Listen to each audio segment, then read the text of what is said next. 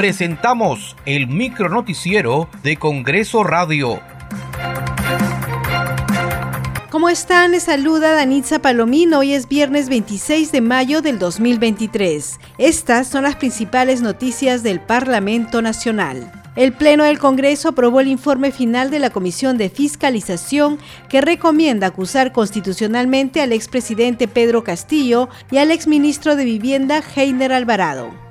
La Comisión de Fiscalización y Contraloría propone formular acusación constitucional al amparo de los artículos 99 y 100 de nuestra constitución política y conforme lo establece el inciso G del artículo 89 del reglamento del Congreso de la República por la presunta comisión de los delitos de organización criminal, colusión, tráfico de influencias y negociación incompatible o aprovechamiento indebido del cargo.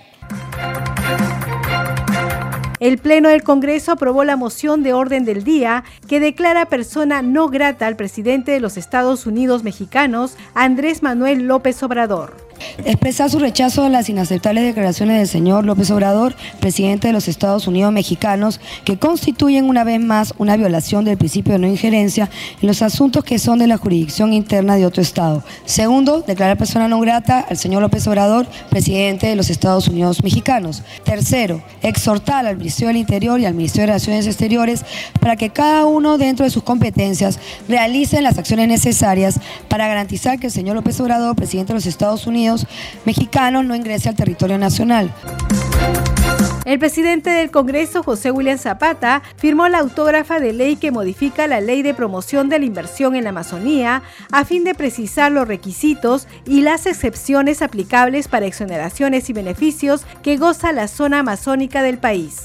Yo creo que es muy importante llevar desarrollo, llevar seguridad, llevar presencia del Estado a ese lugar. Es, además de valioso, es, es rico y es cuestión de saber invertir y tener autoridades que estén a la altura de las cosas, pues que todo funcione muy bien. La Comisión Especial de Selección de Candidato o Candidata apto para la elección del magistrado del Tribunal Constitucional aprobó el cronograma que regirá este proceso, el cual iniciará este domingo 28 de mayo y culminará en noviembre próximo con la entrega del informe final. Muchas gracias por acompañarnos en esta edición. Nos reencontramos el lunes. Buen fin de semana. Hasta aquí el micro noticiero de Congreso Radio, una producción de la Oficina de Comunicaciones del Congreso de la República.